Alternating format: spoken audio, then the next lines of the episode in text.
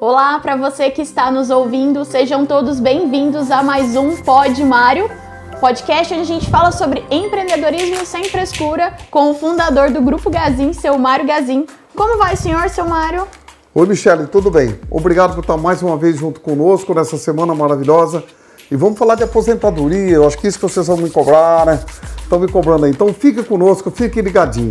Se você gostar, passe para frente. Se não gostou, passe para nós que nós corrigimos aqui e falamos com você. Um beijo para você e fique conosco ligadinho aí. Olha, eu não sei se vocês que estão ouvindo a gente conhecem o seu Mário da época que ele ainda era presidente do Grupo Gazin. Eu ainda peguei uns anos com ele aqui na presidência. E ele era uma pessoa tão ativa, é uma pessoa tão ativa que não parecia que ia conseguir se desligar da Gazin, né, seu Mário? Você surpreendeu todo mundo é, quando passou aí o bastão de presidente, quando fez a sucessão. Então conta para nós um pouquinho dessa história. Michele, foi maravilhoso. Eu acho que se a gente não se preparar, talvez morra, né? Morra de infarto. Eu acho que ou sei lá que, que é a doença do século, né? Que nós chamamos aí depressão, uhum. porque a gente tem que se preparar. Eu me preparei, era para me preparar cinco anos. Né? Eu comecei com anos, nos anos quando eu tinha 60 anos. Eu falei que ia parar com 65 anos.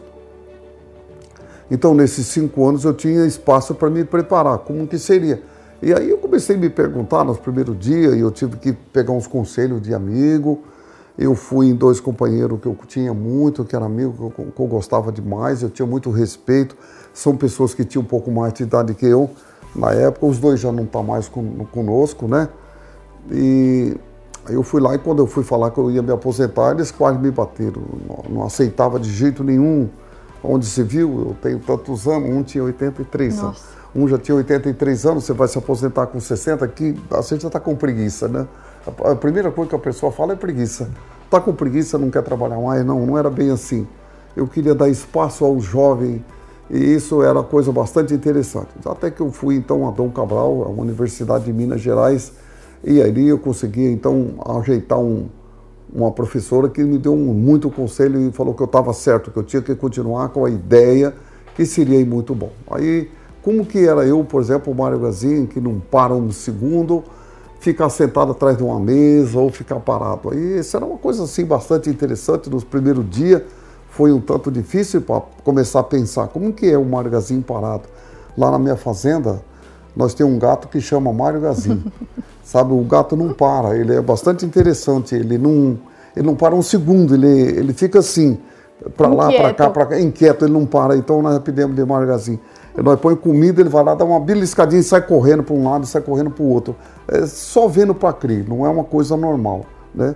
Aqui também era um ar, não era um gato, mas era mais ou menos outro. E com toda certeza eu levei quatro anos, eu não esperei dar os cinco anos, com 64 anos eu, eu falei estava na hora de eu sair, porque as pessoas que estavam do meu lado já estavam preparadas.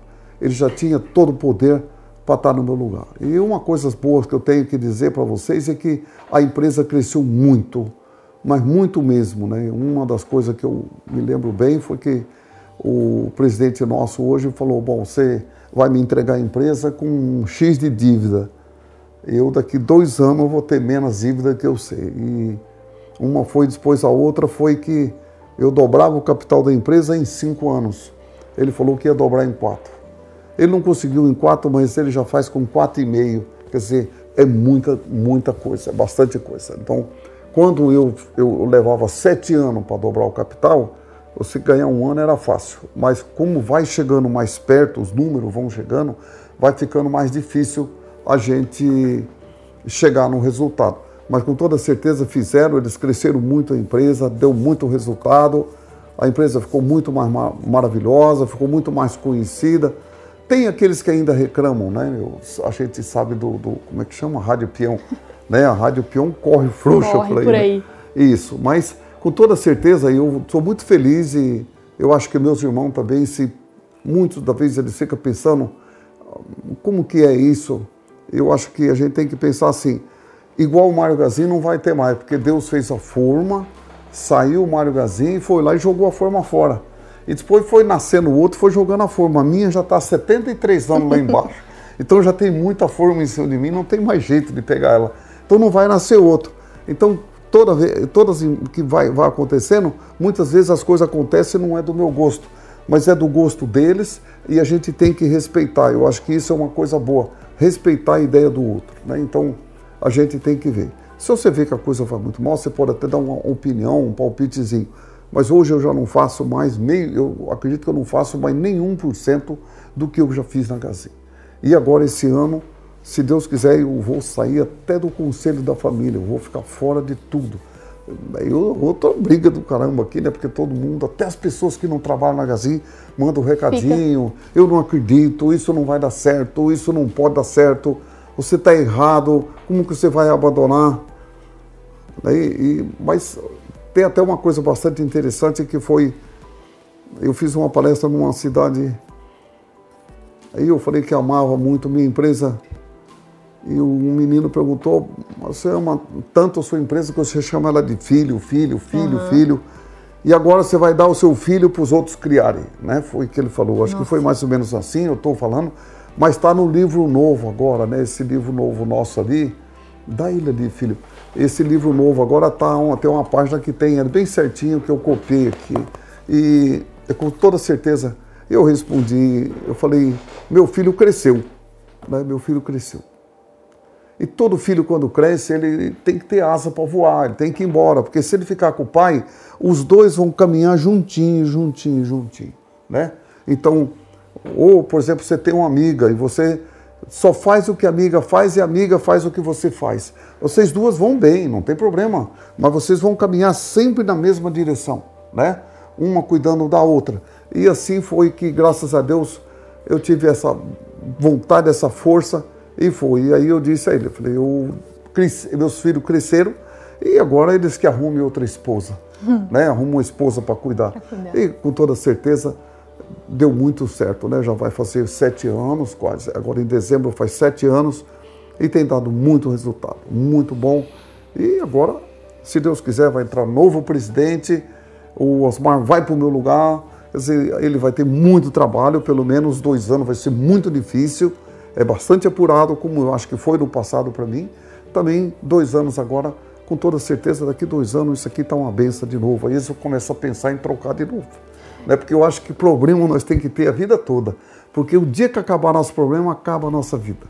Seu Mário, grande parte dos empresários tem dificuldade de lidar com esse processo de afastamento, porque eles não conseguem confiar nos sucessores, na pessoa que eles deixaram lá no comando. O senhor também teve essa dificuldade de confiar? Não. Meu foi fácil. Eu tinha um monte de gente boa do meu lado, né? então isso já não precisava. E, e quando a gente olha, eu já, meu Deus, já dei tanto conselho, né? E nosso, nosso escritório aqui parece um, um comitê de pessoas que vêm aqui para ver como que faz, como que não faz. E é mais ou menos assim. Eu acho que muitas vezes a pessoa até tem coragem, mas falta atitude. Eu não sei se eu estou dando um nome certo para a coisa, mas uhum. eu acho que muitas vezes a pessoa tem até a coragem, né? Nós conhecemos um senhor, né? nós dois conhecemos um senhor há poucos dias, né? quando foi fazer uma palestra aí, e, e falta nele atitude. Né? Ele fez tudo certinho, está tudo pronto, mas não, não, não tem atitude, falta atitude. Porque não tem jeito. É muito pior se ele, por exemplo, morrer. Vamos dizer morrer, não diga gente a morte, é uma pessoa que já foi embora. Mas a pessoa morreu. Aí a pessoa não, ele não vai ter que deixar para os outros? Vai. Por que, que ele não deixa antes? Que fica muito mais fácil. Pra ele tem mundo. tempo para corrigir. Né? Ele tem um tempo ainda para corrigir, tem um tempo para olhar.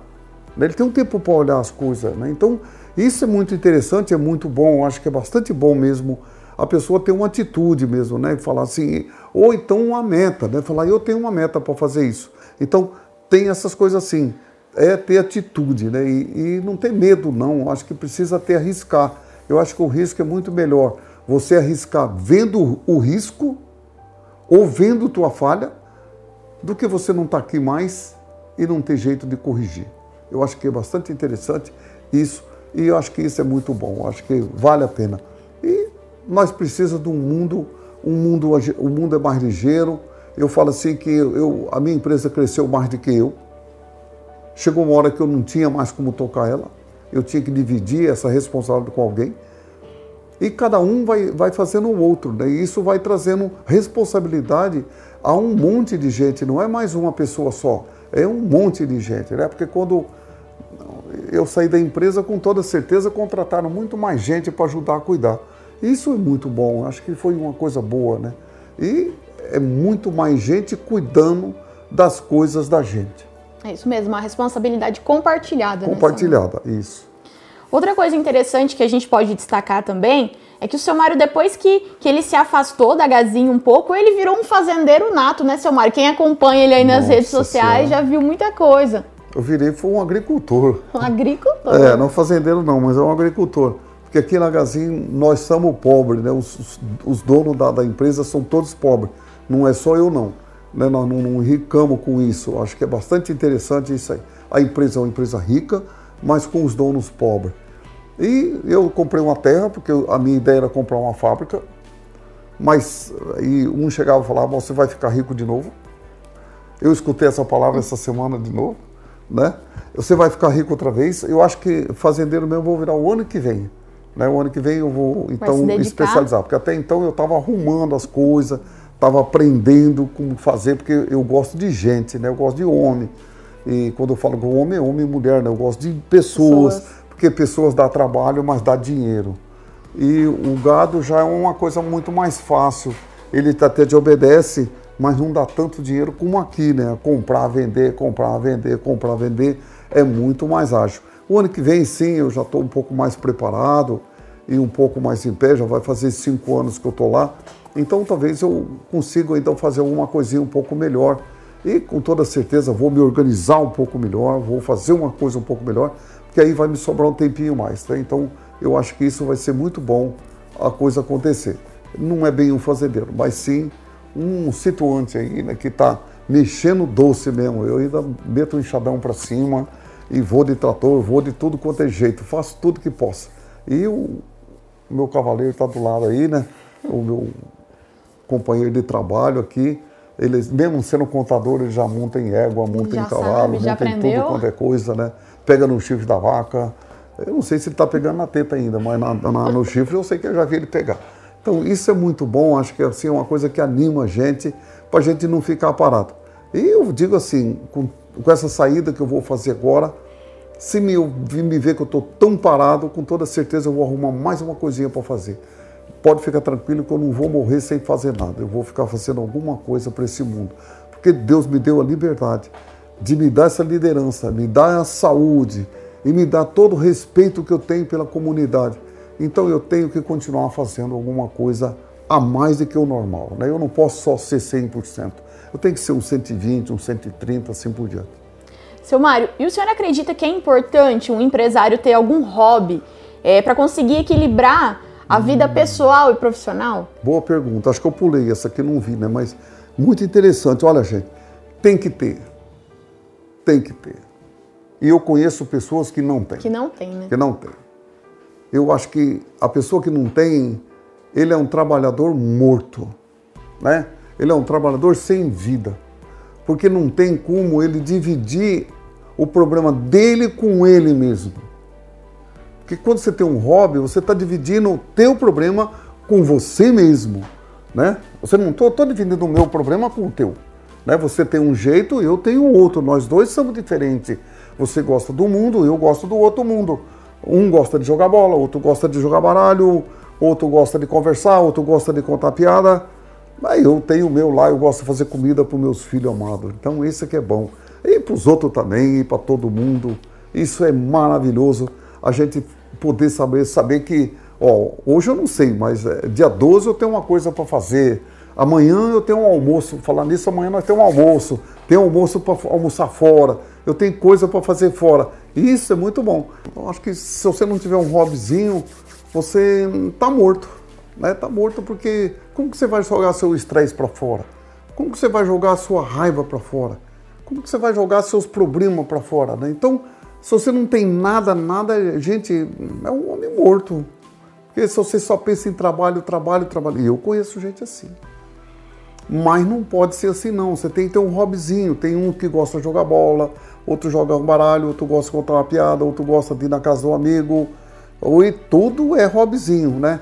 Eu gosto de cozinhar para os meus filhos amados, gosto de cozinhar para os outros, gosto de almoçar fora, não gosto de ficar em casa, uhum. de domingo, gosto de andar. Então, isso é que é bom. Acho que é a hora que você está feliz, a hora que você está saindo em algum lugarzinho, você está despachando o seu problema e está vivendo o outro. Pode ser até que você arrume outro aqui, mas é o diferente, é tudo diferente daquilo que a gente está fazendo. Então, isso é muito bom. Acho que a pessoa tem que ter sim um hobbyzinho. Né? Não precisa ser lá o hobby do fim do mundo. Tem gente que gosta de viajar, mas se você viaja, você fica muito longe do seu trabalho. Então vamos aquele hobbyzinho da semana, aquele hobbyzinho do dia. Isso tem que ser. Eu, por exemplo, gosto de sair para a casa de um, na casa de outro. Isso é o que eu faço. Eu acho que é meu hobby. não sou muito de viajar para muito longe, mas isso é muito interessante. Eu acho que tem que ter sim. É a hora que você fica feliz, né? Então eu acho que isso é muito interessante. Eu acho que todo mundo outro dia conversando com a senhora, ela falou: "Mas meu Deus, eu nunca sou feliz". Eu falei: "Meu Deus, o que a senhora está fazendo nesse instante?" Estou conversando com o senhor. Falei, então tá feliz, né? E eu, mesma coisa eu com ela. Nós estávamos trocando ideia, perguntando um do outro. Um fala do filho, outro fala da neta, outro fala de outra coisa. São isso que são as horas felizes da vida. O dia tem 24 horas. Para todo mundo, né? Não tem jeito de você ficar 24 horas feliz. Você já pensou você ficar 24 horas feliz? Você não trabalha, você não faz nada, você fica todo parado, você fica perdido, então você trabalha, passa raiva, mas aos pouquinhos a gente fica feliz e fica mesmo. Essa é a felicidade da vida. Se você ficou feliz uma hora em 24, você é o homem mais feliz do mundo ou a mulher mais feliz do mundo. E se você ficar com raiva às 24 horas, você está errado. Tem alguma coisa que não está certa na sua vida. Então faz um planejamento, faz uma cultura de vida que com toda certeza vai dar certo. Seu Mário, quando o senhor ainda estava na Gazinha, o senhor tinha esse tempo livre ainda para fazer alguma coisa diferente ou era correria? A correria até hoje. Hoje eu acho que está pior.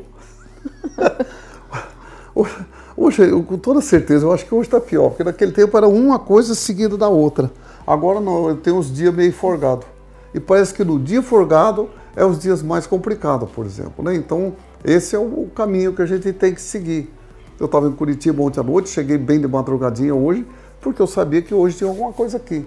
Né? E amanhã eu estou folgado, mas depois da manhã eu já não estou. Então, mas desse dia que eu estou folgado, eu junto num livro aí, vou ler, que é meu hobby. Né? Eu vou fazer uma comida, ou ler. Então, acho que isso é uma coisa boa. Amanhã eu detono um livro aí, se Deus quiser. Então, isso é muito bom, acho que faz a parte da nossa vida. E tem gente que não gosta de ler, gente, mas precisa ler. Ler é como caminhar. Se você for caminhar e falar, eu vou caminhar agora 45 minutos, mas você andou 10 minutos e olhou no relógio, tá errado, gente. Começa a parar com isso. Tente andar 46, 47, 48. Assim é quando você vai ler alguma coisa. Não lê só uma página, é muito pouco, né? Lê um pouco mais, que aí o estresse vai embora, a coisa começa a acontecer. E isso é muito bom, viu? Com toda certeza, Michele, faz parte da nossa vida um pouquinho de de hobby. De hobby. Né? Pode ser o hobby que você queira, mas vale a pena. Algo que você goste, né, seu Mário? Isso. Seu Mário, agora para finalizar, o que, que o senhor tem a dizer para os empresários que estão ouvindo esse episódio aqui com a gente e não conseguem se aposentar de jeito nenhum? Eles é que sabem, mas eles vão se aposentar um dia, né? Tem dois jeitos de se aposentar. Ou você se aposenta antes de ir embora, de receber aquele alvará do, do óbito, né? Ou você se aposenta um pouco antes e tenta viver um pouco da vida que a vida te deixou. Aquilo que você fez no passado, você aproveita ela ali. Não, sei lá, eu também não, sei, não penso em descansar, porque eu falo que eu vou ter a vida eterna para descansar. Então, eu acho que é bom a gente pensar nisso, mas tem gente que fala, eu quero descansar um pouco, mas não descansa. A gente tem que sempre falar nisso, né? Minha mulher lá em casa, agora lá de vez em quando ela fala assim: Mário Águas Flow, você tá à toa, né? Ou já que você tá à toa, águas flor para mim, e vira Kojak, né? E é Kojak. Ó, oh, já que você tá à toa, vai lá, faz isso para mim. Ó, oh, já que você tá à toa, vai buscar pão. Já que toa, vai no mercado. Pois é, isso aí é as tarefas que a gente tem que fazer. Essas são um, uma troca de vida de um para o outro. O que, que adianta você tirar férias aí ou, ou, ou largar tudo na hora que você recebeu o atestado de óbito. Não adiantou nada aí, você já foi embora, não tem mal o que fazer. Então muito melhor ficar um pouquinho com as pessoas que você ama, com as pessoas que você quer bem, com jeito, né, que é muito mais fácil. Eu acho que tem que ter essa coragem. É coragem também, né? E se preparar. A gente não tem jeito de falar, eu vou parar hoje, de uma hora para outra, é uma, é uma morte súbita. Mas se você se prepara, vai pensando o que, que você vai fazer direitinho, direitinho, com toda certeza dá muito certo. Faz é o que aí. eu fiz, né? Deu certo. Deu certo. Deu Tem certo. dado certo até hoje, né, seu Mário? É. E assim nós chegamos ao fim de mais um Pod Mário. Eu quero agradecer a todos vocês que ficaram com a gente, os ouvintes aqui do Pod Mário, que sempre nos acompanham. Muito obrigada e até o próximo episódio. Muito obrigado a todos vocês que ficaram ligadinhos aí no Pod Mário. E olha, se você gostou, passe para frente, manda para outro, manda para um amigo e divida com alguém mais. Se não gostou, ligue para nós, que nós vamos resolver aqui com toda certeza. Eu e a Michelle, nós estamos aqui para isso. Um beijo a todos vocês e muito obrigado por estar ligadinho.